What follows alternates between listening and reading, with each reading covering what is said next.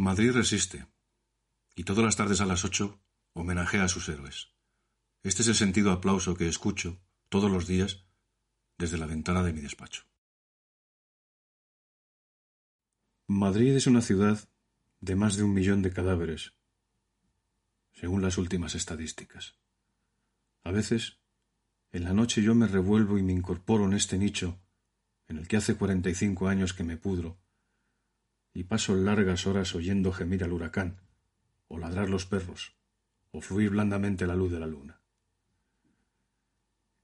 y paso largas horas gimiendo como el huracán, ladrando como un perro enfurecido, fluyendo como la leche del aubre caliente de una gran vaca amarilla.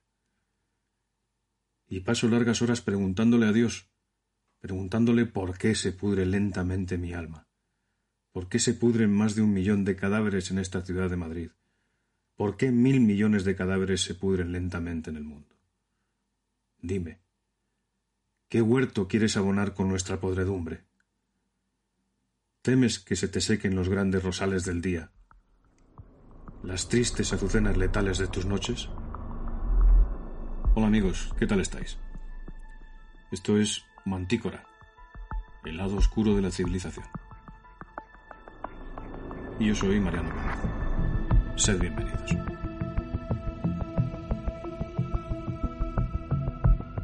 Habéis escuchado el poema titulado Insomnio, del madrileño universal Damos Alonso, poeta, escritor, filólogo y crítico literario, director que fue de la Real Academia de la Lengua Española y miembro de la Real Academia de la Historia.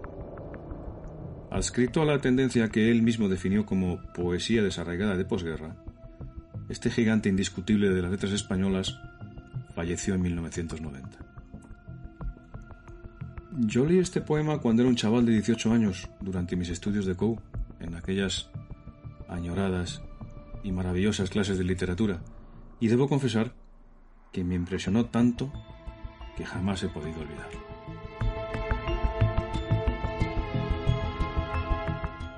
Bueno, bueno, bueno. Pues espero y deseo que tanto vosotros como vuestras personas queridas os encontréis en perfecto estado de salud. Desde luego no os voy a preguntar cómo lleváis este auténtico maratón de paciencia al que nos está sometiendo el último gran enemigo de la humanidad, porque lo sé de primera mano, como cualquier otro de mis conciudadanos, como cualquier otro español bien nacido, de los que nos quedamos en casa.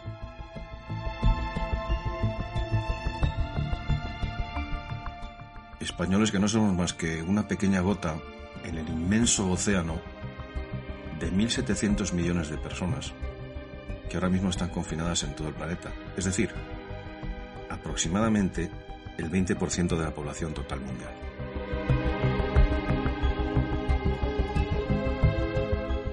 Bueno, nos somete ese ladino y malintencionado enemigo, ese último adversario, nos someten a esa cuarentena, pues eh, junto con la criminal dejadez de los unos y los recortes económicos de los otros, que todo hay que decirlo. Hace unos días nos enteramos por mediación del ministro astronauta, que bueno, pues, pues, pues que está claro que se sigue moviendo por el espacio exterior, que es su territorio al fin y al cabo, de que en enero el gobierno que padecemos ya sabía perfectamente lo que estaba ocurriendo y de que en febrero trabajaba ya con un comité científico que les avisó del peligro inminente que se cernía sobre nosotros.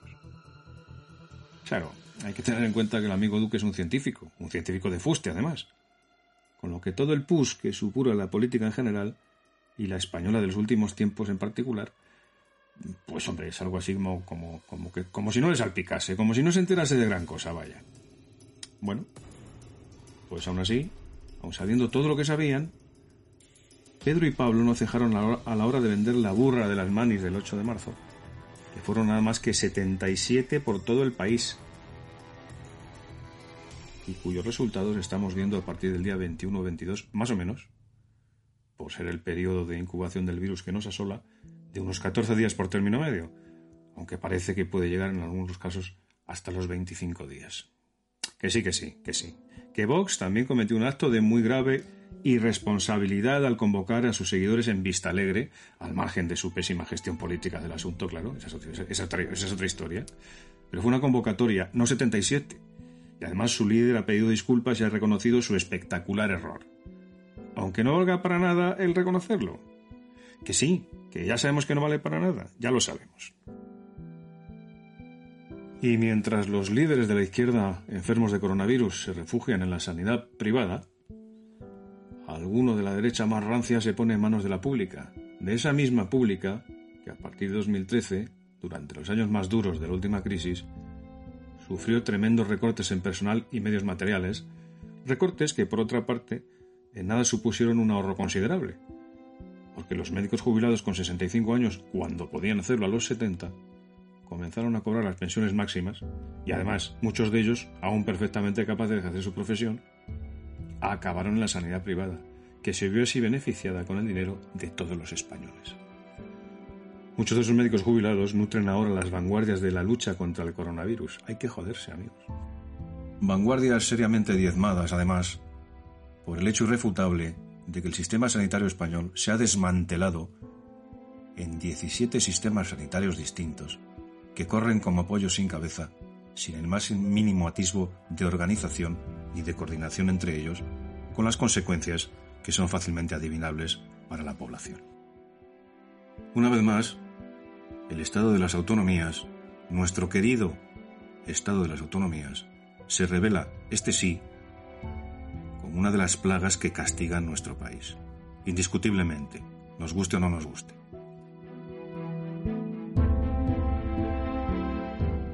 Y es que hay que observar que este estado de las autonomías, este conjunto de reinos de taifas sobredimensionados, que en principio no valen más que para alimentar a toda una casta de funcionarios acostumbrados a mamar de la teta del Estado central, está en la raíz de casi todos los problemas que en la actualidad nos aquejan como nación.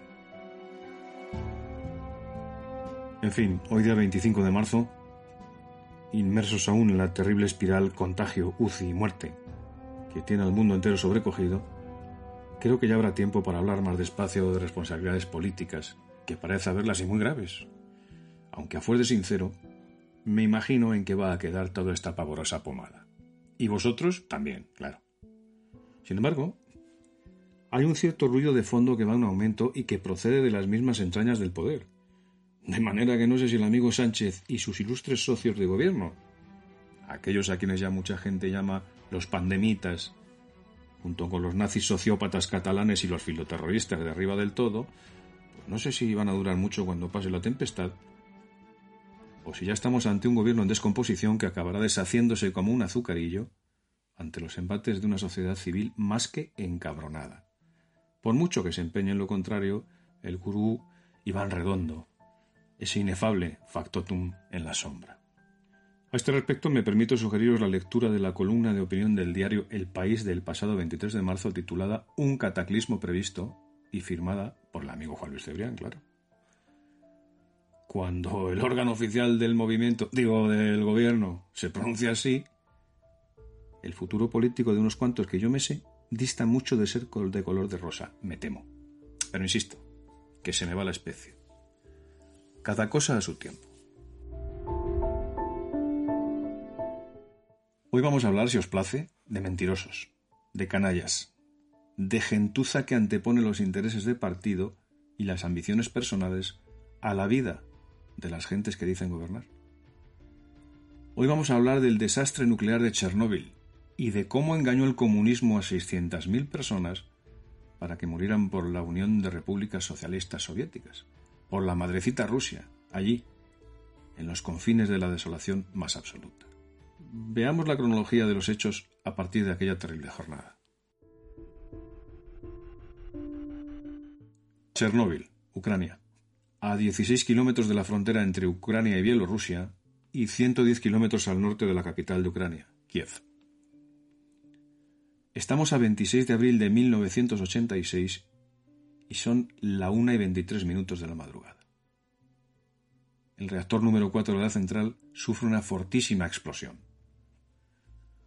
Una ingente cantidad de escombros incandescentes y altamente radiactivos vuela por los oscuros cielos de Ucrania y cae con brutal estrépito sobre la tierra desnuda que rodea el gigantesco edificio de la central nuclear. El doctor Renato Radicella, en su dossier Chernóbil, los hechos, este médico pertenece a la Comisión Nacional de Energía Atómica, afirma que la gran mayoría de ellos, estos escombros, fueron trozos de la estructura, combustible y pedazos de grafito. Al mismo tiempo, claro, el interior del núcleo del reactor accidentado era un infierno que ardía a más de 3.000 grados de temperatura, con llamaradas que esparcían los incendios por varias aras de la central. El núcleo del reactor estaba compuesto por un inmenso cilindro de grafito de 1.700 toneladas, dentro del cual 1.661 huecos cilíndricos resistentes a la presión alojaban 190 toneladas de dióxido de uranio en forma de barras cilíndricas, y dentro de otros 211 se hallaban las barras de control de boro. Por todos estos tubos circulaba agua pura a alta presión que, al calentarse por la reacción nuclear, bueno, pues proporcionaba vapor a la turbina de vapor de rueda libre. Entre estos conductos de combustible se encontraban otros 180 tubos denominados barras de control y compuestos por grafito y boro que ayudaban a controlar la reacción en cadena dentro del núcleo del reactor mediante su deslizamiento. Todo ello, en aquellos instantes, como decimos, ardía con la mismísima furia del Averno.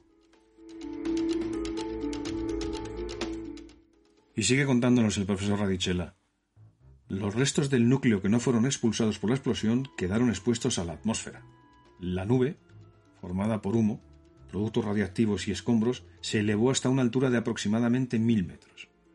Los componentes más pesados se depositaron rápidamente en las proximidades de la planta, mientras los componentes más livianos, incluyendo los productos de fisión, fueron arrastrados por el viento en dirección al noroeste.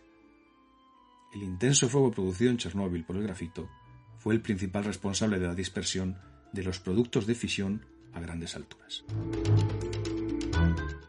Tras la explosión, una fuerza luminosa similar al Sol iluminó toda la ciudad y alrededores de Chernóbil a lo largo de kilómetros en mitad de la noche.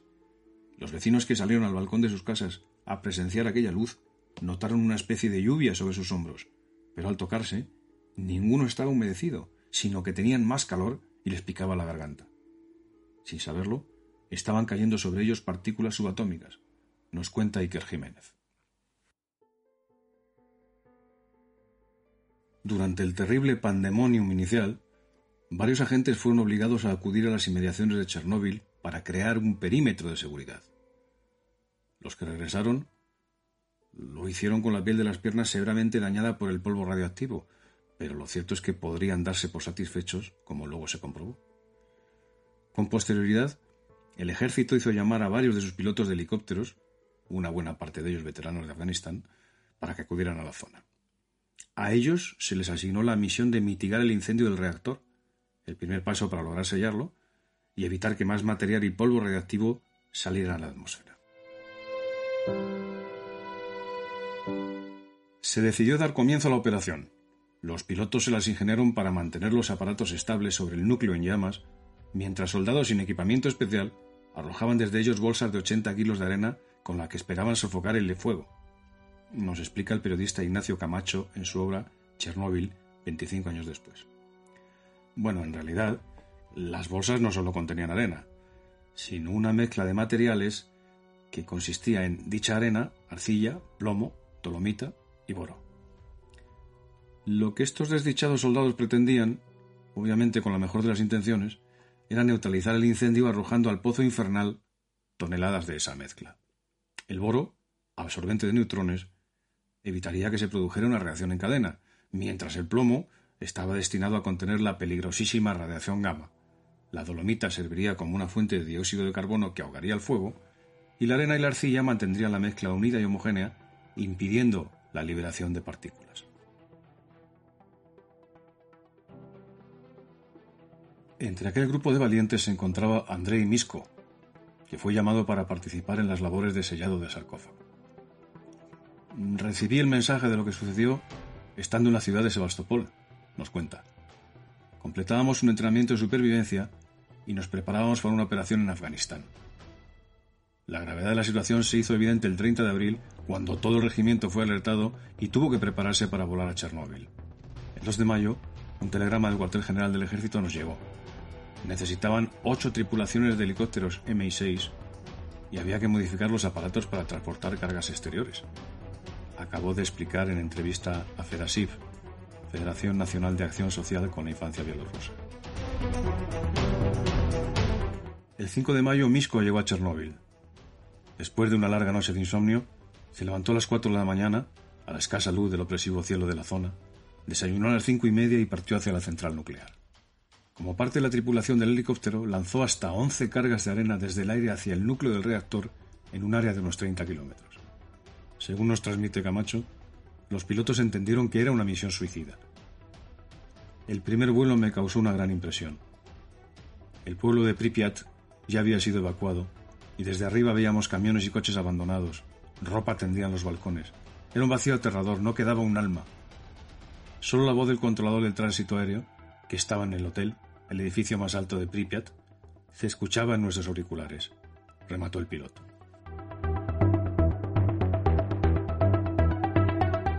Aún así, Misco tuvo más suerte que algunos de sus compañeros. Unos de ellos fueron los tripulantes de un helicóptero Mi-8 que, tras llevar a un fotógrafo llamado Igor Kostin hasta la parte superior del reactor y dejar el nuevo en tierra, sufrieron un accidente que acabó con sus vidas en una de sus múltiples salidas para lanzar desechos sobre el núcleo. Mm, parece ser que el piloto se desvaneció en el aire, bueno, pues a causa del cansancio y de la radiación. Perdió el control del aparato y chocó contra las grúas. Cayeron en el mismo núcleo.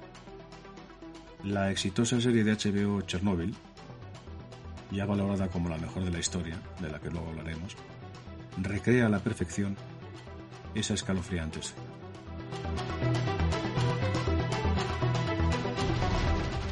Al finalizar las misiones el 13 de mayo, se habían realizado 1.800 vuelos y arrojado al núcleo nada menos que unas 5.000 toneladas de materiales. Más tarde se comprobaría que ninguna de las cargas de la mezcla había dado en el blanco, sino que destruyó aún más lo que quedaba de la estructura original del blindaje biológico superior y contribuyó a la liberación de radionucleidos. El primer día, sigue Camacho, los pilotos hicieron más de 100 salidas. Al día siguiente, más de 300.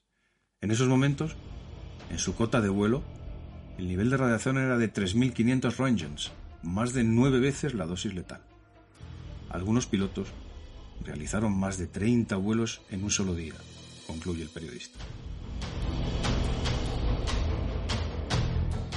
Paralelamente a los pilotos, y en las tres primeras horas tras la explosión, fueron movilizadas varias unidades de bomberos con la misión de evitar que las llamas se extendieran y de apagar los incendios generados en la planta.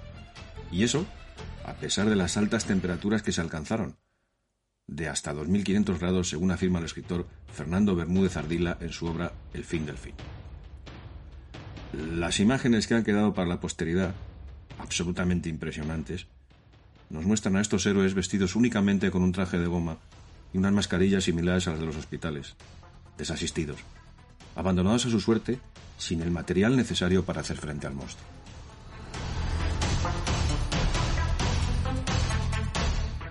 Como es de suponer, por desgracia, las bajas de estos primeros valientes fueron incontables.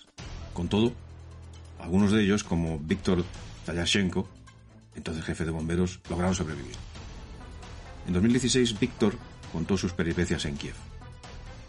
No era la primera vez que teníamos que extinguir un fuego en la central, afirmó. Pero lo que no pude imaginar es que esa vez se trataba del propio reactor. En lugar de los 15 días que duraba cada turno, estuve 45 en Chernóbil, añadió, como bien señala el corresponsal de ABC en Moscú, Rafael M. Mañueco, en su artículo Un experimento causó la catástrofe de Chernóbil.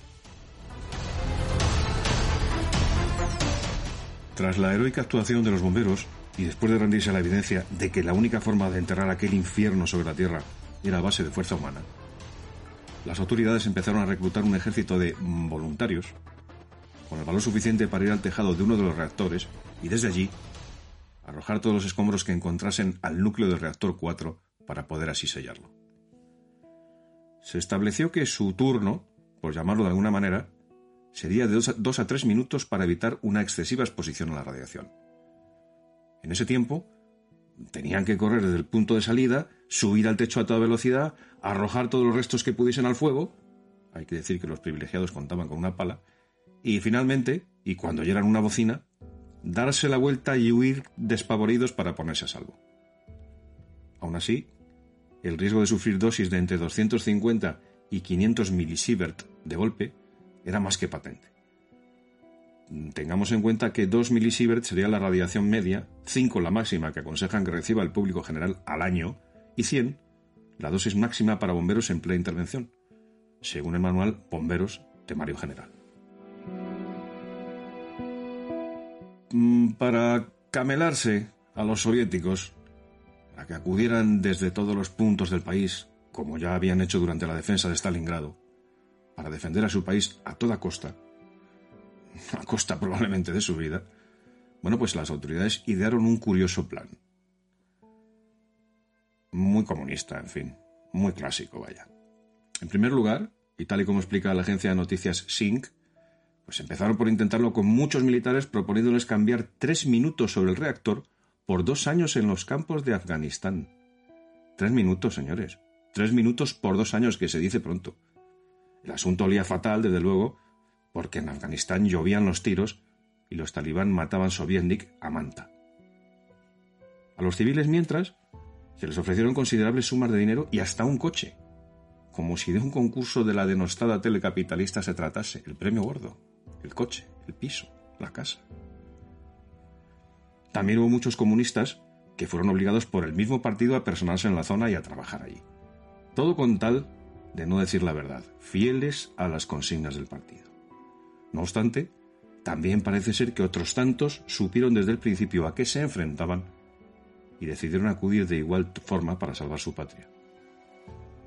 Auténticos héroes, efectivamente. Tanto como los pobres desdichados que no sabían a qué estaban haciendo frente. Y así, tras el terrible accidente, entre 600.000 y 800.000 personas se presentaron voluntarias para aislar el núcleo del reactor. Sin embargo, estos héroes en la sombra, estos auténticos héroes, a los que denominaron liquidadores, que formaron una fuerza 20 veces mayor al ejército que partió junto a Napoleón Bonaparte para conquistar Egipto, lo hicieron sin saber la verdad sobre lo que les podría suceder después.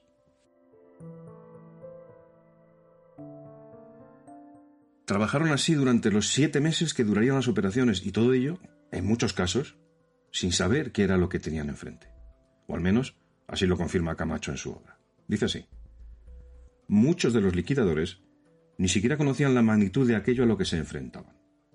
Tan solo se les dijo que había habido un accidente en una instalación del gobierno y que tenían que mitigar los daños en el lugar y ayudar en las labores de limpieza de sus alrededores. Estos trabajadores, generalmente hombres de 20 a 45, tenían perfiles muy diversos y procedían de Rusia, Bielorrusia, Ucrania y otras zonas de la Unión Soviética acaba Camacho.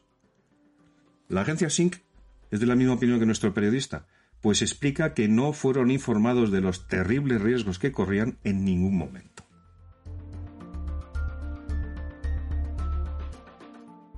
Bueno, ¿y con qué material se les dotó para combatir contra aquel infierno nuclear?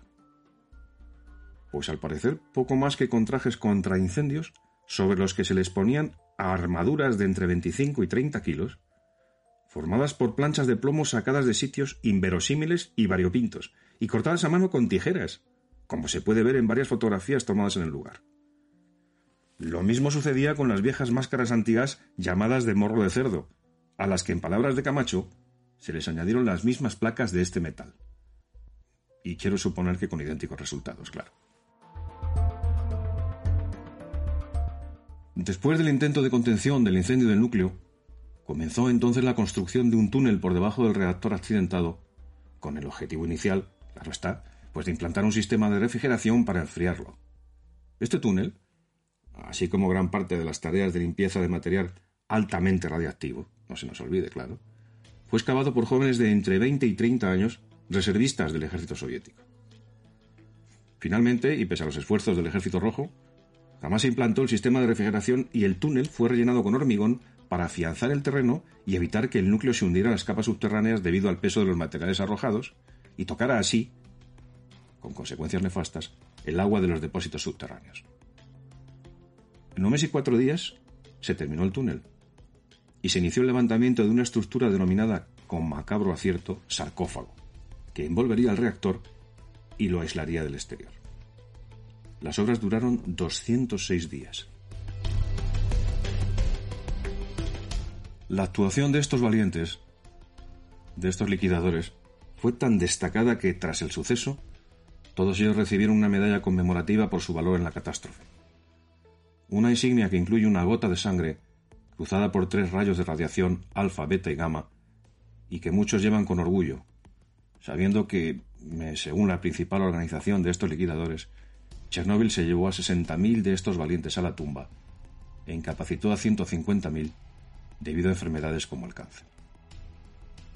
Así premió el Estado soviético a este ejército de valientes que le sacaron las castañas del fuego, evitando un desastre mucho mayor, tanto para su país como para el resto de Europa.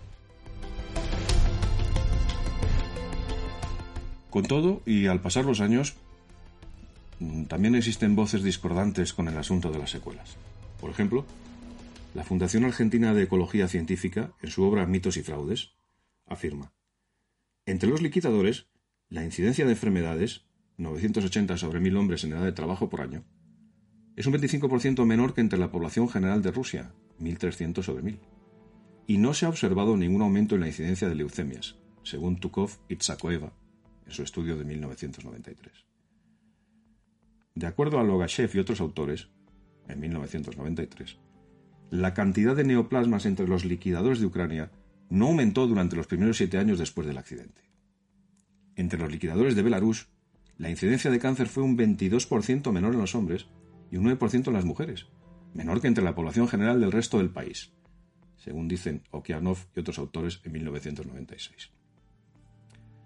En fin, ya sabemos que según la frase que el genial Mark Twain popularizó, achacándosela por toda la cara a Benjamin Disraeli, hay tres tipos de mentiras. Mentiras, grandes mentiras y mentiras estadísticas.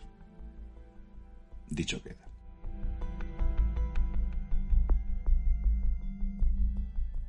Hasta aquí un relato de lo sucedido y de sus primeras consecuencias. Pero a lo que vamos. Las consecuencias del accidente de Chernóbil iban a ser de enorme gravedad y la actuación de las autoridades de la antigua Unión Soviética no hizo más que contribuir a aumentar los efectos de la catástrofe sobre la población de la región de Kiev.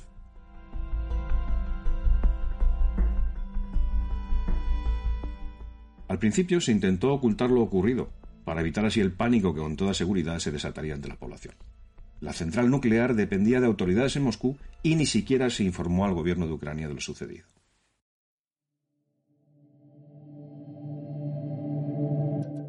Tuvieron que pasar más de 24 horas para que finalmente se ordenase la evacuación de Pripyat, ciudad que estaba tan solo a 3 kilómetros del reactor accidentado. La evacuación no comenzó hasta las 14 horas del día 27.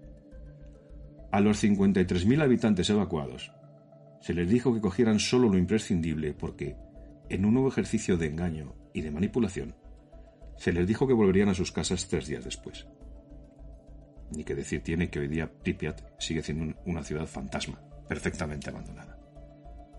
Al día siguiente, ya se empezó a tomar en consideración la evacuación en un radio de 10 kilómetros, pero aún tardaron 10 días más en extender la zona de exclusión a un radio de 30 kilómetros. Finalmente, se evacuaría a todos los residentes en un radio de 100 kilómetros. Pero a velocidad de auténtica tortuga, como corresponde a la maquinaria burocrática soviética. Las autoridades no pudieron mantener el secreto mucho más tiempo.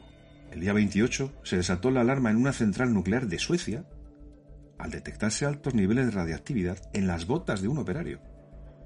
Una rápida investigación concluyó que el origen de aquella radioactividad no era un escape local, sino que llegaba arrastrada por vientos que procedían de alguna zona próxima a Kiev.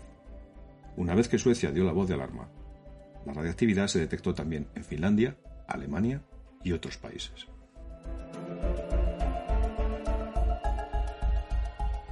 Fue solo entonces cuando la televisión soviética emitió un breve comunicado dentro de un noticiario.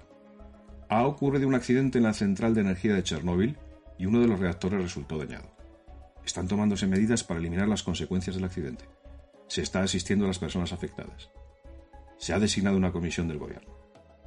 Simple y llanamente, con un par.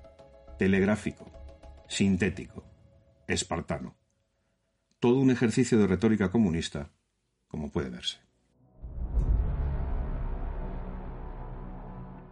Pero el secretismo y las falacias no acabaron después de que aquel desastre hiciera estremecerse a Ucrania y con ella al mundo entero. Cuando el reactor número 4 dejó de escupir muerte, dolor y fuego, el gobierno de la Unión Soviética se empecinó en evitar, al precio que fuera, que las repercusiones del accidente fueran conocidas, entre ellas que las emisiones nucleares lanzadas a la atmósfera en Chernóbil equivalían a 500 bombas de Hiroshima. Según explica la BBC Irena Taraniuk, entonces una niña residente en el país, hubo tanta desinformación en torno al suceso que no tuvieron más remedio que informarse a través de los medios extranjeros.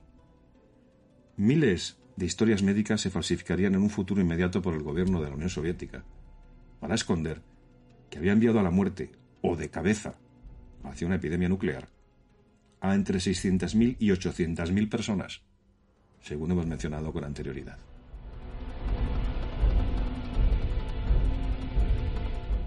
El caso más exagerado, el caso más, más llamativo, más crudo, fue el del presidente Mikhail Gorbachev, quien, a pesar de que conoció los sucesos en la planta nuclear a primera hora, no interrumpió su fin de semana y evitó hablar de ello en televisión hasta que pasaron 18 días, señores.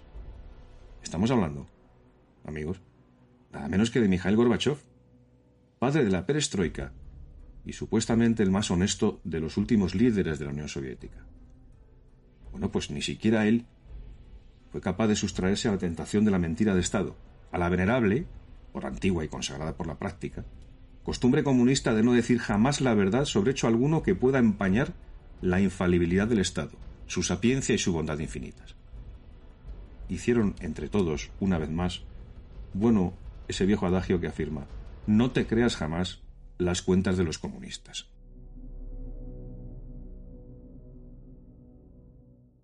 De la misma opinión es el periodista Adam Higginbotham, autor de Midnight in Chernobyl. Tal y como ha narrado también a la BBC, este periodista inglés, la reacción de los principales líderes de la URSS fue ocultar la tragedia y tratar de minimizar la información que se publicaba. Aunque en su opinión, no solo por miedo a que aquel desastre destrozara la reputación del país, sino también porque el evento era tan catastrófico que ni siquiera los expertos podían asimilar lo que estaban viendo. En todo caso, desde luego, no dice mucho en favor de Gorbachev el saber que ordenó cortar las redes telefónicas y prohibió a los liquidadores y a los trabajadores de la central contar lo que había ocurrido en el reactor número 4.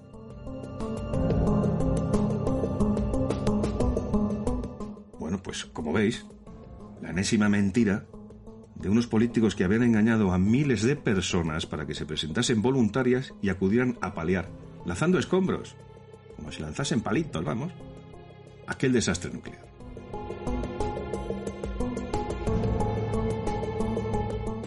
En fin, eh, pero realmente ¿Por qué estalló el reactor de la central nuclear de Chernóbil?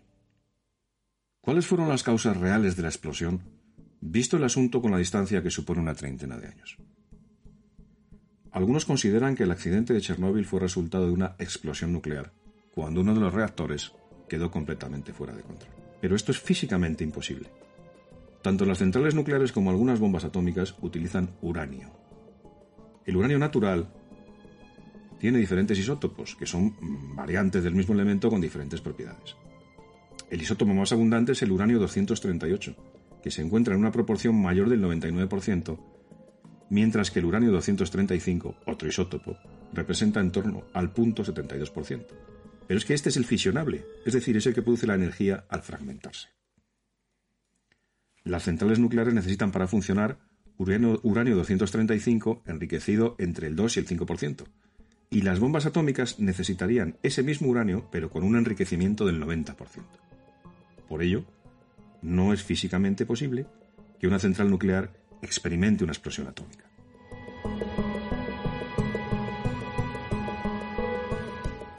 Vale, perfecto, hasta ahí todo muy bien. Pero en ese caso, ¿qué ocurrió en Chernóbil?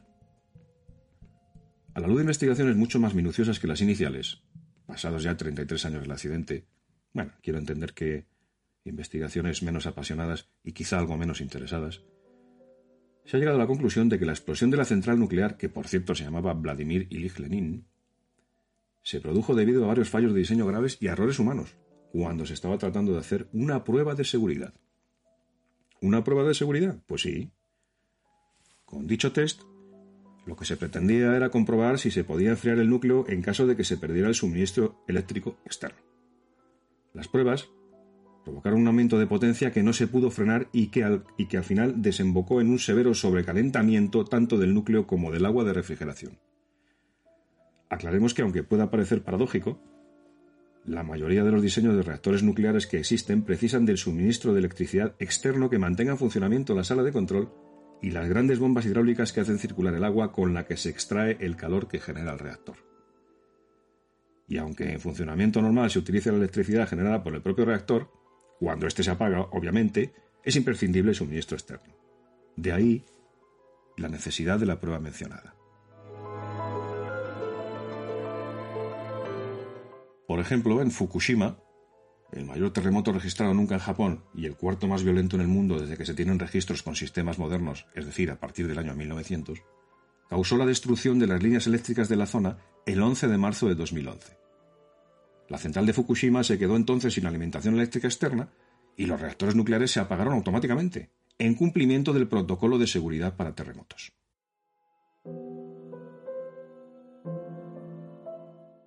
Apagar un reactor nuclear significa detener la reacción en cadena de fisión nuclear del combustible, pero al contrario de lo que ocurre con un fuego de gas o de carbón, bueno, pues resulta imposible reducir a cero en poco tiempo la producción de calor en el interior del reactor, ya que los productos de la fisión nuclear generados en el mismo pues son altamente radiactivos y siguen produciendo calor días después de su apagado, hasta el 7% del calor del reactor cuando está encendido.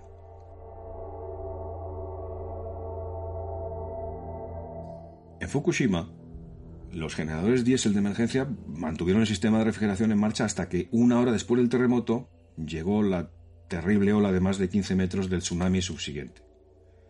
Por fallos de diseño, zonas críticas del complejo quedaron inundadas y se perdió por completo el control del reactor.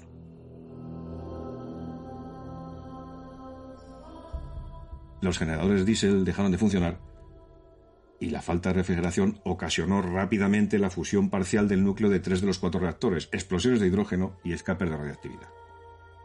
El accidente fue calificado de máxima gravedad, el nivel 7 en la escala de accidentes nucleares.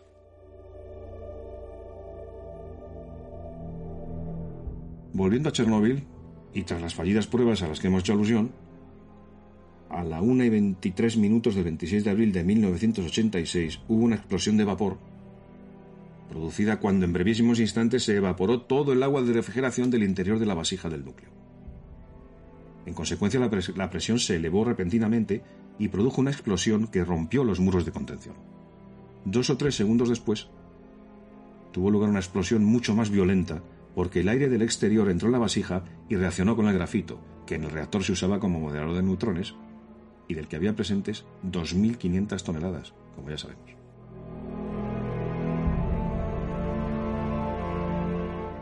Claro, esto pues, automáticamente provocó un incendio y una gran explosión que tuvo una potencia equivalente a la de 4 toneladas de trinitro tolueno de nuestra querida y famosa dinamita. La detonación hizo saltar la tapa del reactor de 2.500 toneladas de peso, como si fuera la tapa de una alcantarilla, vaya, destruyendo el edificio del reactor, extendiendo los incendios y expulsando al exterior combustible nuclear y productos de la fisión nuclear. La explosión dejó el reactor completamente expuesto, con un incendio de grafito, lo que permitió que los residuos contaminantes ascendieran a la atmósfera y fueran esparcidos por el viento. Se estima que se liberaron a la atmósfera un centenar de radionucleidos diferentes, cada uno caracterizado por tener un distinto tiempo de permanencia en el medio ambiente y un diferente poder tóxico.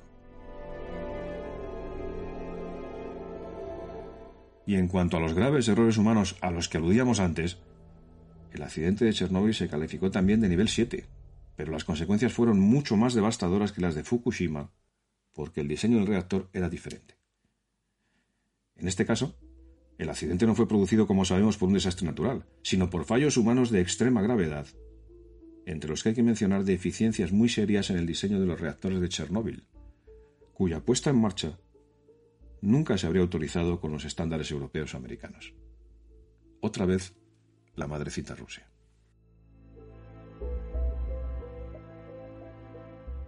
Porque los ingenieros de Chernóbil sabían que en caso de interrumpirse el suministro eléctrico, los generadores diésel necesitarían casi un minuto para alcanzar el pleno rendimiento tras su encendido. Por ello, y desde su puesta en marcha por primera vez hacía ocho años, habían tratado de confirmar si en caso de avería o de falta de ese suministro eléctrico, la inercia mecánica de las turbinas de la central de Chernóbil podría ser suficiente para mantener el agua de refrigeración circulando durante este minuto crucial.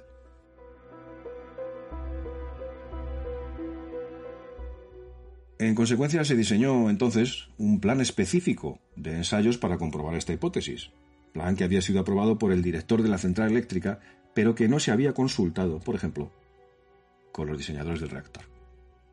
Típico de las burocracias aquejadas de elefantiasis, como sabemos. La potencia nominal del reactor era de 3.200 megavatios. Para hacer el ensayo era preciso reducir la potencia hasta unos 700 megavatios y con la turbina de vapor, funcionando a máxima velocidad, cerrar el flujo de vapor a esa turbina. El experimento en cuestión se iba a realizar durante el turno de día del 25 de abril de 1986 y debía terminar antes de acabar este turno. Los trabajadores del mismo habían sido instruidos para realizar las operaciones de la prueba. Pero por diversas incidencias, precisamente en el suministro eléctrico, incidencias ajenas a la central de Chernóbil, el controlador de la red eléctrica de Kiev autorizó la disminución de la potencia del reactor a las 23 horas 4 minutos. Los famosos 700 megavatios se alcanzarían a las 12 horas y 5 minutos del 26 de abril con los trabajadores del turno de noche que no habían sido instruidos en profundidad en los detalles de la prueba. Así, nadie en aquel momento terrible se percató de que, debido a los retrasos y desviaciones sobre el plan previsto, se había producido envenenamiento por xenón del reactor. El xenón es un producto de la fisión en los reactores nucleares que, especialmente cuando trabajan a baja potencia, se acumula, absorbe los neutrones y, en consecuencia, disminuye drásticamente el ritmo de fisión en el reactor. Claro, esta circunstancia pues mm, provocó que la potencia bajase mucho más de lo previsto, hasta unos 30 megavatios, insuficientes para los propósitos de la prueba. Aunque intuitivamente nos pueda parecer extraño, pues en estas condiciones de baja potencia, el reactor de Chernóbil se volvió extremadamente inestable y los mecanismos habituales de control y seguridad eran apenas efectivos. Por poner un ejemplo, resulta mucho más difícil controlar una bicicleta cuando vamos demasiado despacio. Exactamente eso fue lo que ocurrió en aquellos momentos en el reactor número 4 de Chernóbil.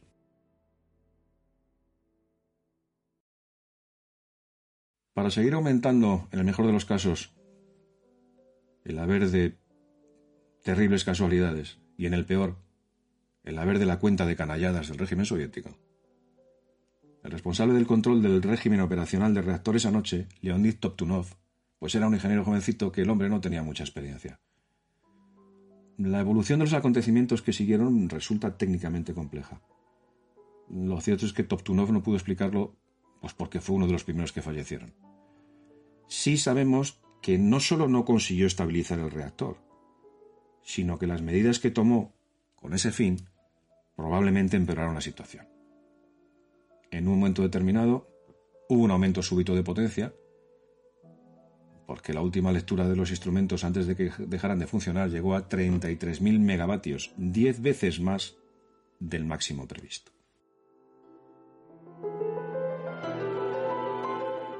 Y como ya sabemos, en un instante se evaporó toda el agua de refrigeración. La presión en la vasija del núcleo se elevó entonces desmesuradamente y se produjo una primera explosión de vapor que produjo grietas y grandes daños. Dos o tres segundos después hubo una segunda explosión mucho más violenta todavía. El aire entró en la vasija del reactor y el grafito, que este modelo de reactor usaba, como sabemos, como moderador de los neutrones, se incendió, según comentábamos hace un momento. Amigos, la catástrofe era ya de enorme magnitud y totalmente incontrolable.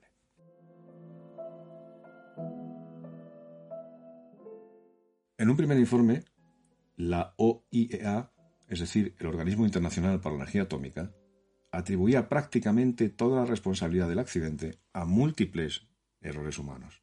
Sin embargo, un informe más reciente, realizado con datos no disponibles en un primer momento, o de los que no se quiso disponer, vaya usted a saber, y con un análisis más profundo basado en simulaciones detalladas del reactor, concluye que aunque los ingenieros cometieron errores durante el ensayo deshabilitando algunos sistemas de protección, el accidente se habría producido muy probablemente incluso sin estas intervenciones, debido al diseño intrínsecamente inseguro del reactor que lo hacía muy inestable si se operaba a bajas potencias, como hemos visto, tal y como requería la prueba que se estaba llevando a cabo.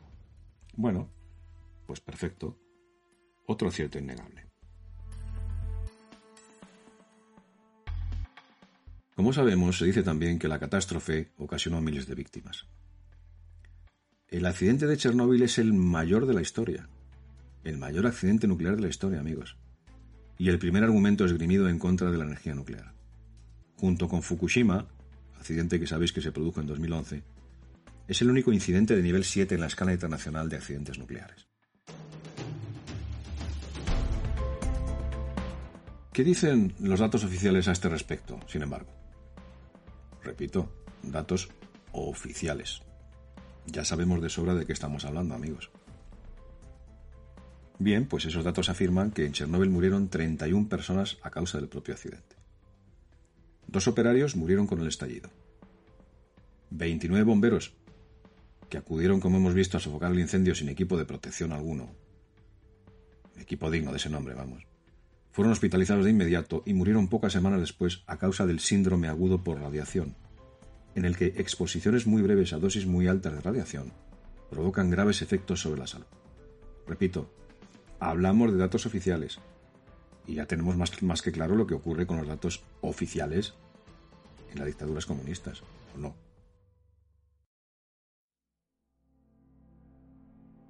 No obstante, los efectos del accidente de Chernóbil en la salud de los trabajadores que intervinieron en las tareas de emergencia y en la población en general son objeto de gran controversia aún hoy día.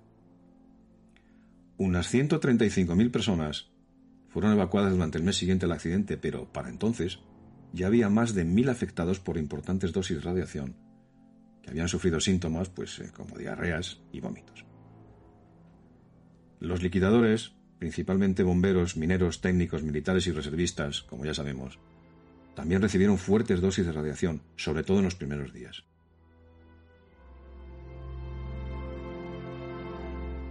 Entre 300.000 y 500.000 liquidadores participaron durante años en tareas de limpieza de las zonas evacuadas, pero no hay registros fiables sobre su estado de salud. ¿Por qué será?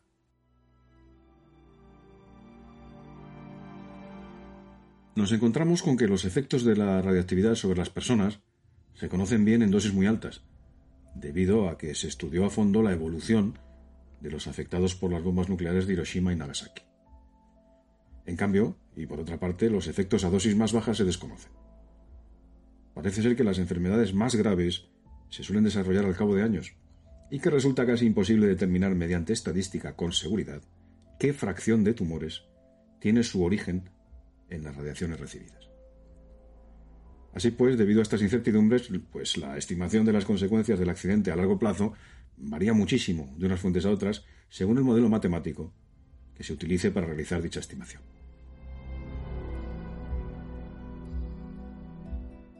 A partir de aquí, eh, cabe afirmar que no existe consenso sobre cuántas víctimas causó Chernóbil o causará a largo plazo, en gran parte a causa de las dificultades de hacer estudios epidemiológicos y porque la variación habitual en las tasas de mortalidad a causa de cáncer enmascararía estos efectos. No existen, por tanto, datos fiables sobre la salud de las regiones afectadas anteriores a 1986. No se conocen las dosis de radiación a las que estuvieron expuestos todos los individuos y no hay grupos de control con los que hacer comparaciones. Eh, ante este panorama es imposible, por tanto, establecer conclusiones finales claras.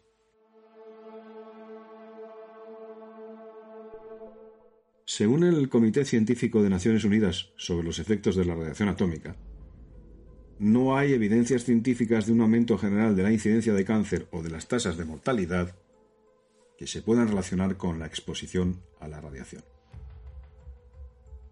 No obstante, y pese a esta afirmación, la Organización Mundial de la Salud, la OMS, pues estimó en 4.000 el número de víctimas mortales que producirá Chernóbil a largo plazo entre las personas expuestas a altas dosis de radiación en Ucrania, Rusia y Bielorrusia.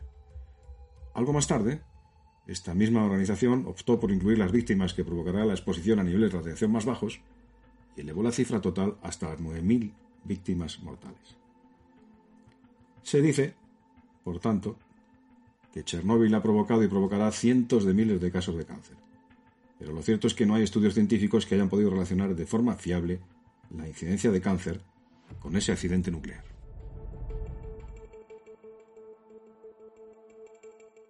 Según subraya el informe Chernobyl's Legacy, Health, Environmental and Socioeconomic Impacts, es decir, el legado de Chernóbil, impactos en la salud, medio ambiente y en aspectos socioeconómicos, elaborado por el Organismo Internacional de la Energía Atómica y otros organismos de Naciones Unidas, así como por el Banco Mundial y los gobiernos de Bielorrusia, Ucrania y Rusia, la ausencia de un incremento demostrado de la incidencia de cáncer, aparte del cáncer de tiroides, no es prueba de que no haya ocurrido dicho incremento. Ese incremento, sin embargo, debe de ser difícil de identificar, dada la ausencia de estudios epidemiológicos cuidadosos y a gran escala, con estimaciones individuales sobre las dosis de radiación concluye el estudio. La única excepción, como vemos, es el cáncer de tiroides entre los niños, causado sobre todo por la ingesta de leche contaminada. Entre 1992 y 2002 se diagnosticaron más de 4.000 casos de cáncer de tiroides entre aquellos que eran niños o jóvenes en el momento del accidente. La mayoría fue tratado y evolucionó favorablemente, pero 15 fallecieron. El mismo estudio que hemos citado asevera que es imposible afirmar con fiabilidad y cualquier precisión el número de cánceres fatales causados por la exposición debido al accidente de Chernóbil, o incluso el impacto sobre el estrés y la ansiedad inducida por el accidente o la respuesta a este. El panel internacional que elaboró este informe predice que, bueno, pues que entre las 600.000 personas que recibieron dosis más altas, entre liquidadores que trabajaron entre 1986 y 1987, evacuados y residentes en las áreas más contaminadas, el posible incremento de mortalidad a causa del cáncer debido a esta exposición debe rondar unos cuantos puntos porcentuales. En otras palabras, consideran que podría causar hasta 4.000 cánceres fatales más, aparte de los 100.000 causados por otras causas en esa población. Se considera que el 5% de las muertes registradas entre 1991 y 1988 entre 61.000 liquidadores que participaron en las tareas de limpieza son debidas a la exposición a la radiación. En cuanto a los 5 millones de habitantes que viven en zonas contaminadas, se espera que el aumento de mortalidad a causa del cáncer sea inferior al 1%. Un estudio publicado en el International Journal of Cancer hasta 16.000 las muertes que producirá Chernóbil en toda Europa, mientras que un informe de Fairley y Summer presenta una estimación de 30.000 a 60.000. Como podemos comprobar, hay una gran disparidad entre los diversos estudios de los diferentes organismos internacionales. A este respecto, seis estudios epidemiológicos distintos sí que han podido relacionar claramente problemas de salud mental con el accidente, el desplazamiento de los evacuados y el miedo a la radiación. Se han registrado 50.000 muertes asociadas con alcoholismo y depresión durante las décadas posteriores al accidente y unos 100.000 casos de abortos innecesarios. Estas cifras están, parece ser, relacionadas con claridad con la evacuación y reasentamiento de 340.000 personas y con el hecho de que se considera que 5 millones de personas viven en zonas contaminadas. Bueno, pues si bien el número de víctimas es como vemos muy impreciso, lo que sí es seguro es que los costes económicos del accidente fueron astronómicos, hasta el punto de que, según el expresidente Gorbachev, llevaron a Rusia al borde del colapso económico. En la actualidad, el coste de mantenimiento de Chernóbil es una pesada carga en la economía de Ucrania, que tuvo que llegar a un acuerdo con otros países para que financiaran el nuevo sarcófago destinado a cubrir el, reactor destruido en sustitución del que se construyó tras el accidente. Semejante acuerdo, mm, bueno, pues eh, supuso muchos tiras y aflojas, prolongadas negociaciones entre el gobierno ucraniano y la comunidad internacional, que finalmente accedió a financiar los costes del cierre definitivo de la malhadada central, completado el 15 de diciembre del 2000.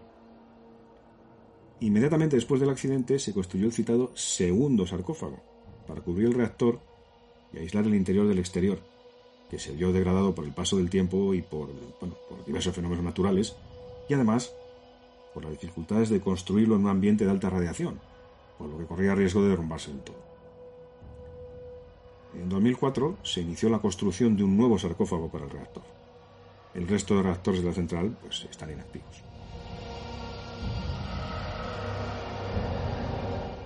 En noviembre de 2016, 30 años después de la tragedia, se inauguró por fin el nuevo sarcófago, al que se denominó Nuevo Sarcófago Seguro, NSC.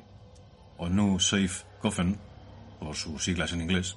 Una estructura móvil, la mayor construida hasta la fecha en el mundo, en forma de arco de 110 metros de alto, 150 de ancho y 256 de largo, y de más de 30.000 toneladas de peso, amigos.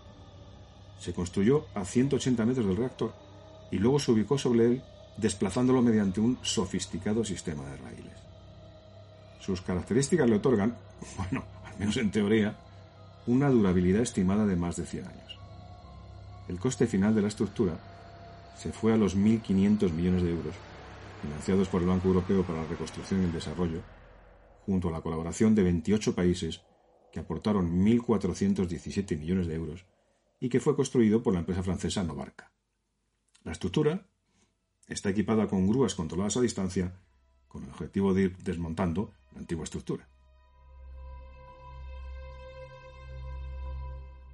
Bien, y en, en otro orden de cosas, ¿Fueron tan descomunales las cotas de radiación que el accidente esparció? Desde luego la percepción general que todos tenemos es que Chernóbil produjo una enorme contaminación sobre las personas, pero la realidad parece ser más compleja. Por una parte tendríamos que distinguir entre los efectos acumulados y los efectos puntuales, y por otra tener en cuenta dónde estaban los afectados en el momento del accidente y en meses y años posteriores. Con respecto a los efectos puntuales y con la excepción de los operarios y los trabajadores de emergencias, que estuvieron presentes o bien en el momento del accidente o bien poco tiempo después, la mayor parte de la población solo recibió dosis de radiación relativamente bajas, comparables a la radiación de fondo acumulada en un periodo de 20 años, explica el tantas veces aludido informe Chernobyl's Legacy. Mil personas estuvieron expuestas a las mayores dosis, que oscilan entre los 2 y los 20 grays. Un gray mide la dosis absorbida procedente de una radiación ionizante en un determinado material. Una dosis de más de un gray puede provocar el síndrome agudo de radiación, una enfermedad gravísima cuyos síntomas son náuseas y vómitos, diarrea, sangrado, pérdida de cabello o problemas de la piel. En los casos más graves provoca la muerte, que fue lo que les ocurrió a los 29 bomberos de los que hablábamos hace un momento. El consumo de comida y leche contaminadas llevó a exposiciones a la radiación ionizante, a causa del isótopo 131 del yodo, de 50 grays en el tiroides de algunos pacientes amigos. Para saber los efectos que tuvo la radiación meses y años después, es necesario hablar de otras unidades, los sieverts, estos expresan la dosis efectiva, que marca el riesgo para la salud de cualquier combinación de radiaciones, sobre todo a través del cáncer y otros efectos genéticos. Según el ya mencionado Comité Científico de Naciones Unidas sobre los efectos de la radiación atómica, la exposición media a radiación anual en el mundo es de 2,4 milisieverts, si bien se oscila fácilmente de 1 a 10 milisieverts. Por ello, durante toda su vida, una persona puede acumular de 100 a 700 milisieverts. En cuanto a la radiación acumulada, en Chernóbil hubo trabajadores que llegaron a estar expuestos a radiaciones de más de 500 milisieverts, aunque la media fue de 100.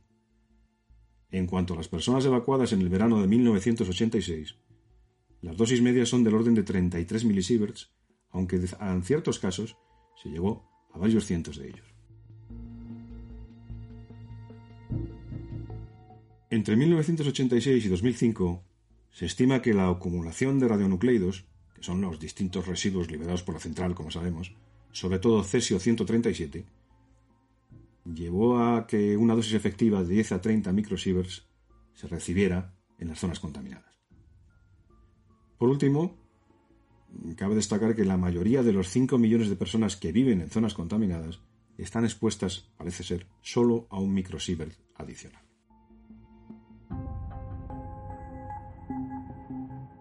Muy bien, pues después de tanto baile de cifras, de siglas, de tantos dimes y diretes, de tantas tragedias anónimas, ¿qué ocurre en la actualidad en Chernóbil? ¿Sigue siendo la zona tipo Fallout? ¿La zona post-apocalíptica que pronosticaron que sería? Bueno, pues lo cierto es que toda la amplia zona de exclusión se suele ver como una zona cero a la que es imposible acercarse. Pero la realidad, nuevamente, no es tan sencilla. Por ejemplo, cabe destacar que después del accidente, los otros tres reactores de la central siguieron trabajando durante años, gracias al esfuerzo de cerca de 3.000 trabajadores. En la actualidad, la región es una atracción turística. En 2018 fue visitada por 60.000 personas. En el momento del accidente, la naturaleza sufrió un importante impacto, y pocos animales sobrevivieron a las dosis más altas de radiación. Una de las partes más afectadas es el bosque rojo, un pinar denominado así, en el que los árboles murieron al instante, quedando sus hojas, para siempre, teñidas de ese color. Por ello, poco después de la tragedia se asumió que la zona de exclusión se convertiría en un desierto para la vida. Como muchos de los compuestos radiactivos liberados en el suceso tardan años, décadas o más en perder su letal poder, se supuso que el área iba a quedar deshabitada durante siglos.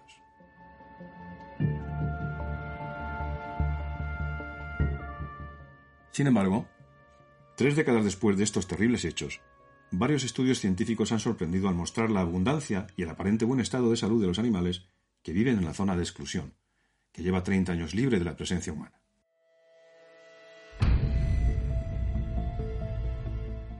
Entre el 4 y el 6 de marzo de 2019 se reunieron en Portsmouth, Inglaterra, los principales grupos de investigación que trabajan con la naturaleza de Chernóbil. Una treintena de investigadores de Ucrania, Francia, Bélgica, Noruega, España, Irlanda y Reino Unido presentaron los últimos resultados de sus complejos análisis. Estos incluyen estudios sobre grandes mamíferos, aves nidificantes, anfibios, peces, abejas, gusanos, bacterias y la descomposición de las hojas. Bueno, pues los trabajos presentados mostraron que en la actualidad la zona de exclusión alberga una gran biodiversidad. Confirmaron además la ausencia general de efectos negativos de la radiación sobre las poblaciones de animales y plantas de Chernóbil. Todos los grupos estudiados mantienen poblaciones abundantes y perfectamente funcionales en el área de exclusión.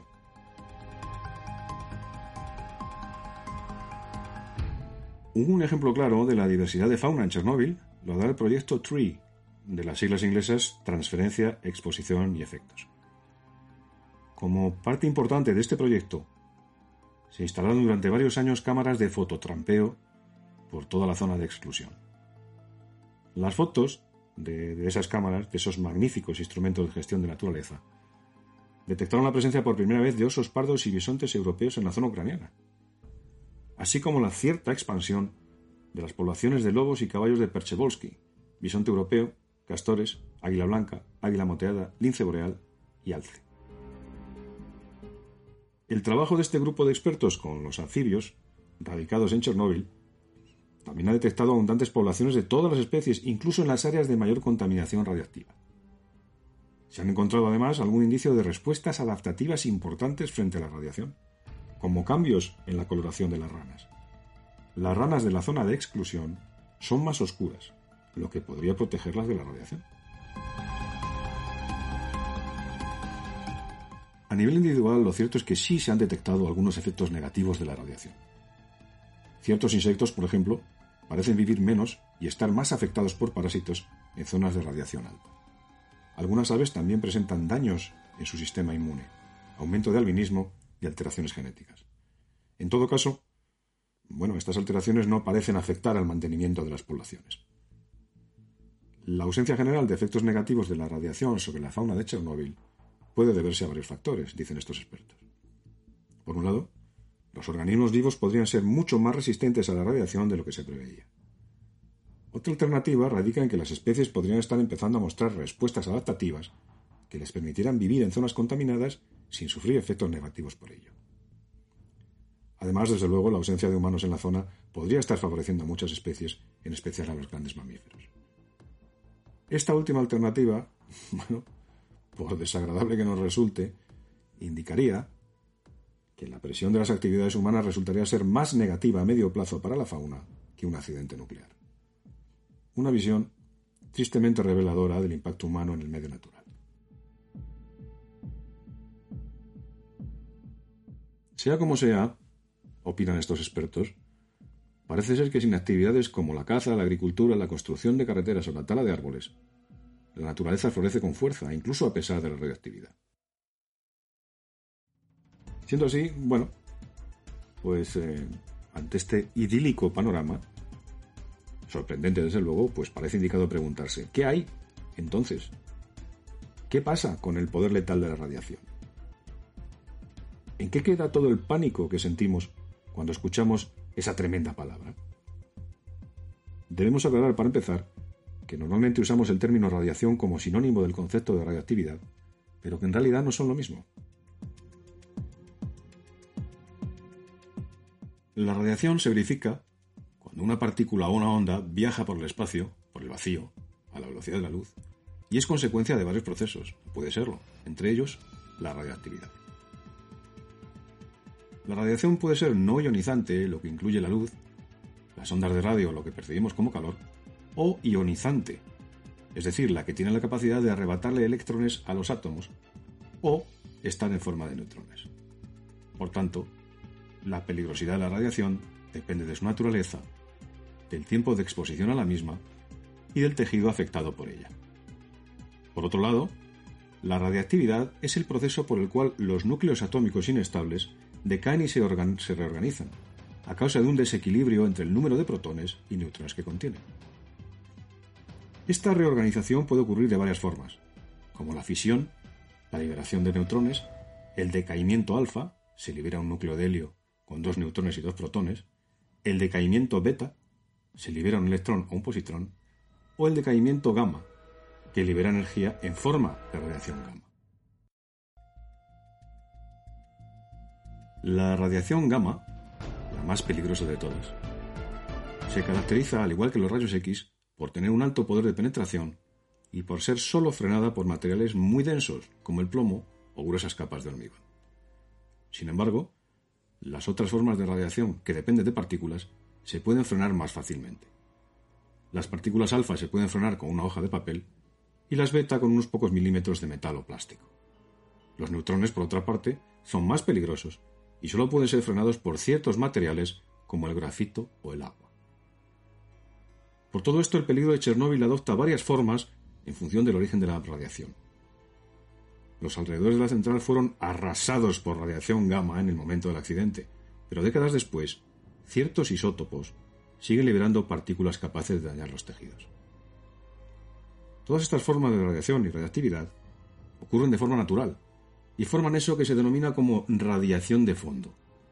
Esta procede de explosiones de supernovas, del Sol o de las rocas, entre otras muchas cosas.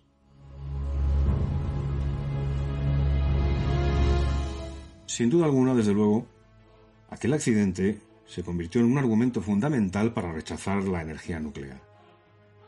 Por ello, tras Chernóbil se incrementaron las medidas de seguridad de los reactores nucleares y se eliminaron de los planes de fabricación aquellos con diseños a todas luces inseguros. También se destacó la importancia de, avanzar en el desarrollo de la siguiente generación de reactores nucleares intrínsecamente seguros, es decir, que no dependen del buen funcionamiento de dispositivos externos como bombas o barras de control para mantener dicho control sobre la reacción en cadena en caso de accidente. Estos reactores más avanzados son, por supuesto, mucho más caros. El posterior accidente de Fukushima alertaría sobre el riesgo de subestimación de la probabilidad de desastres naturales cuando los factores económicos presionan a favor de autorizar el emplazamiento de una central nuclear.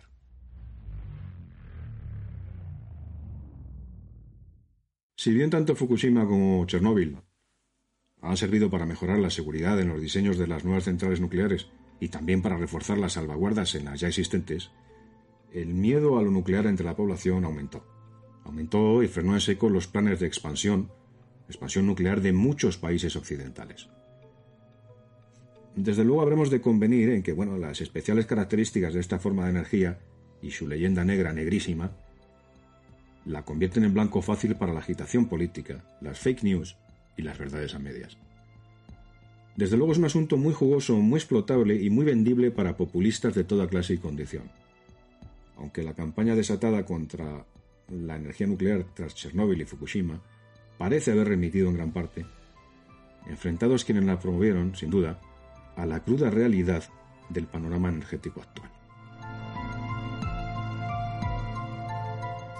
Los citados planes de expansión de las naciones eh, pues, eh, habían surgido, desde luego, sin lugar a dudas, en parte como respuesta a la encrucijada energética a la que se enfrenta la humanidad.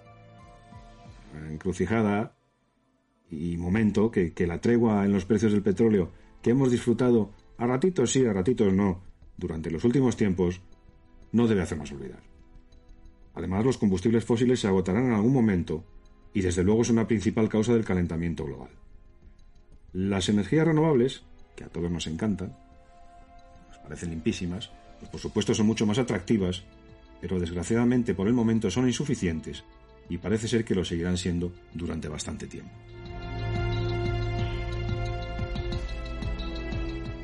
Se insiste, por otra parte, en que la energía nuclear es una alternativa realista para la producción estable de electricidad. Es una alternativa que funciona de día y de noche y que no depende de los vientos.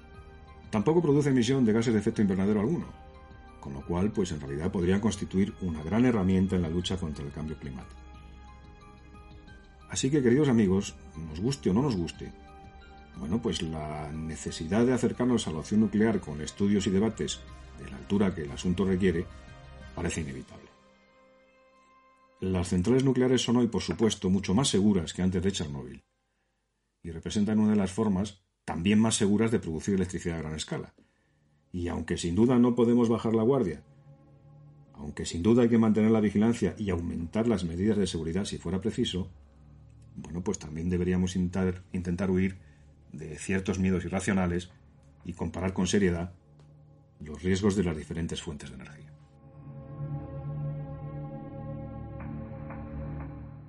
La energía hidráulica por ejemplo, pues es limpia y, renovable, pero las presas pueden sufrir accidentes. El que acaeció en la presa de Banqiao, China, 1975, causó, causó al menos la muerte inmediata de 26.000 personas debido a la inundación y de otras 145.000 en las epidemias y hambrunas subsiguientes.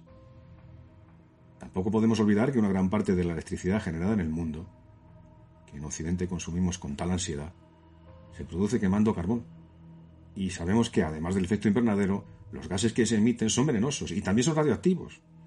Por lo que, bueno, sin prisa pero sin pausa, y sin necesidad de que ocurra ningún accidente llamativo o tremendamente grave, bueno, pues inducen enfermedades y muertes a largo plazo. Y ante ese estado de cosas, ¿cuál puede ser el futuro de Chernóbil, si es que tiene alguno? En 2016 la parte ucraniana de la zona de exclusión fue declarada Reserva Radiológica de la Biosfera por el gobierno de Ucrania. Contra los pronósticos iniciales y como hemos visto, el área sirve ahora de refugio a numerosas especies amenazadas a escala europea o nacional. Amigos míos, la vida siempre acaba por abrirse camino, siempre. Al menos eso parece. Incluso entre las cenizas, entre la desolación, entre las ruinas radiactivas de Chernóbil, podemos encontrar en la actualidad magníficos ejemplos de vida animal y vegetal. Con el paso de los años, Chernóbil se ha convertido además en un excelente laboratorio natural para el estudio de la evolución en ambientes extremos. Y en la actualidad, varios proyectos intentan retomar la actividad humana en la zona. Se ha popularizado, manda huevos, el turismo de catástrofes, con más de 70.000 visitantes en 2018. Hay planes serios para construir plantas solares para la producción de energía. Incluso el pasado otoño se organizó un festival de música electrónica en la abandonada ciudad de Pripyat. En 33 años, Chernóbil ha pasado de considerarse un desierto para la vida a ser, como hemos visto, una zona de interés para la conservación de la fauna. Paradójicamente, se alzan ahora muchas voces que afirman que es necesario mantener la integridad de la zona de exclusión como reserva, si queremos que en el futuro siga siendo un refugio para los seres vivos. Y en lo que respecta a nuestro imaginario colectivo, la noche espectral de Chernóbil, la noche del fin del mundo, como le llamó Iker Jiménez, ha dejado también una profunda huella. En 1987, al año siguiente del accidente, el estadounidense Frederick Paul publicó su novela Chernóbil, traducida al español ese mismo año por Rafael Marín y basada en los hechos reales de la catástrofe. En 1997, la escritora bielorrusa Svetlana Alexeyevich, posteriormente Premio Nobel de Literatura en 2015 por esta obra, publicó Voces de Chernóbil, un libro de estilo documental que recoge testimonios de personas afectadas de manera directa e indirecta por la catástrofe. Por otra parte, en 2016 apareció la adaptación cinematográfica del libro de Alexeyevich, dirigida por Paul Cruchen, titulada La Supplication, Voices from Chernobyl, obra que conserva el estilo documental a través de la narración de testimonios de los sobrevivientes de la catástrofe. Finalmente, en 2019, según comentábamos al principio de este episodio, el canal HBO emitió una miniserie en cinco capítulos titulada Chernobyl, reconstruyendo los hechos que se sucedieron desde el momento de la explosión y que hemos visitado con vosotros, a través de las acciones de dos personajes históricos, Valery Legasov y Boris Sherbina. Legasov fue un científico soviético que integró el Comité de Investigación del Desastre de Chernóbil, alertando desde un primer momento sobre la extrema gravedad del asunto y tomando las decisiones técnicas sobre el terreno para contener la expansión del desastre atómico. El segundo fue un alto dirigente político soviético que tuvo a su cargo sobre el terreno las decisiones políticas para contener la catástrofe, claro. Ambos murieron en el lustro siguiente como consecuencia del accidente. El tercer papel protagonista de la serie corresponde a una científica bielorrusa imaginaria llamada Uliana Komiuk, que, como ya digo, no existió como tal, pero bueno, que sintetiza la actuación sobre el terreno de muchos científicos, muchos de los cuales también murieron en los años inmediatos como consecuencia de la radiación. El papel del bombero Vasily Ignatenko también corresponde a una persona real, fallecida como consecuencia de la radiación, en el primer, en el primer grupo de 29 personas del que hablábamos, cuya memoria es tomada a partir del relato de su esposa. Y así, queridos amigos, Llegamos al final del episodio de hoy de Mantícora, el lado oscuro de la civilización. Desde luego, el suceso que nos ha ocupado hoy me resulta perfectamente oscuro, con un claro halo tétrico que el paso del tiempo no ha conseguido borrar. No voy a trazar paralelismo alguno entre el desastre que acabamos de repasar y la tragedia cotidiana que nos está tocando vivir durante estos días crueles. El martes pasado, día 24, superamos los 600 muertos en Madrid. Creo que no es el momento adecuado para ello, aunque todo llegará. Prefiero que cada cual extraiga las conclusiones que estime pertinentes. Las mías se van perfilando con el correr del calendario, exactamente igual que le está ocurriendo a 47 millones de personas más en España. Prevaleceremos. Llegarán tiempos mejores y habrá que detenerse a reconstruir muchas cosas, muchas, muchísimas. Ya tendremos ocasión de comprobar quién y qué queda en pie tras la onda expansiva de la pandemia. Mientras tanto, los ecos lúgubres de Chernóbil se van diluyendo lentamente en las avenidas del recuerdo, en los oscuros zaguanes de la memoria. Mezcladas con el sentimiento de pavor, de recelo que casi todo el mundo alberga, queramos o no, contra la energía nuclear, maldita entre nosotros una y mil veces después de Hiroshima y Nagasaki, yacen las imágenes del heroísmo del pueblo ruso recortado en vivísimo contraste contra el fondo turbio proyectado por la cobardía, la ineptitud y la criminal estupidez de sus dirigentes, que como hemos visto tuvieron cumplida noticia de la magnitud del desastre muy poco después de que éste se produjera, y sin embargo, retrasaron cuanto pudieron comunicar la noticia al resto del mundo y solicitar el auxilio de la comunidad internacional ante la gravedad de la hecatombe. Todo ello además suponiendo que también ignorasen los gravísimos defectos de diseño que conducirían inexorablemente al accidente del que hemos estado hablando. Mintieron como bellacos a la inmensa mayoría de los bravos soviéticos que se ofrecieron para remediar un cataclismo provocado por la imperiosa necesidad comunista de hinchar sus éxitos ante el resto del planeta. de convencerse a sí mismos y a las demás naciones de la infalibilidad y brillantez del régimen. Escasez de medios, fallos graves en el diseño y en la seguridad de la central y errores humanos, como hemos visto, se conjuraron para regalarle a la humanidad una noche aterradora que aún resuena en nuestros oídos. Larga vida a la Unión Soviética y a sus herederos ideológicos, estén donde estén. Como siempre, hoy más que nunca, muchas gracias por estar ahí. Un fuerte abrazo y toda la baraca del mundo. Y por favor, quedaos en casa.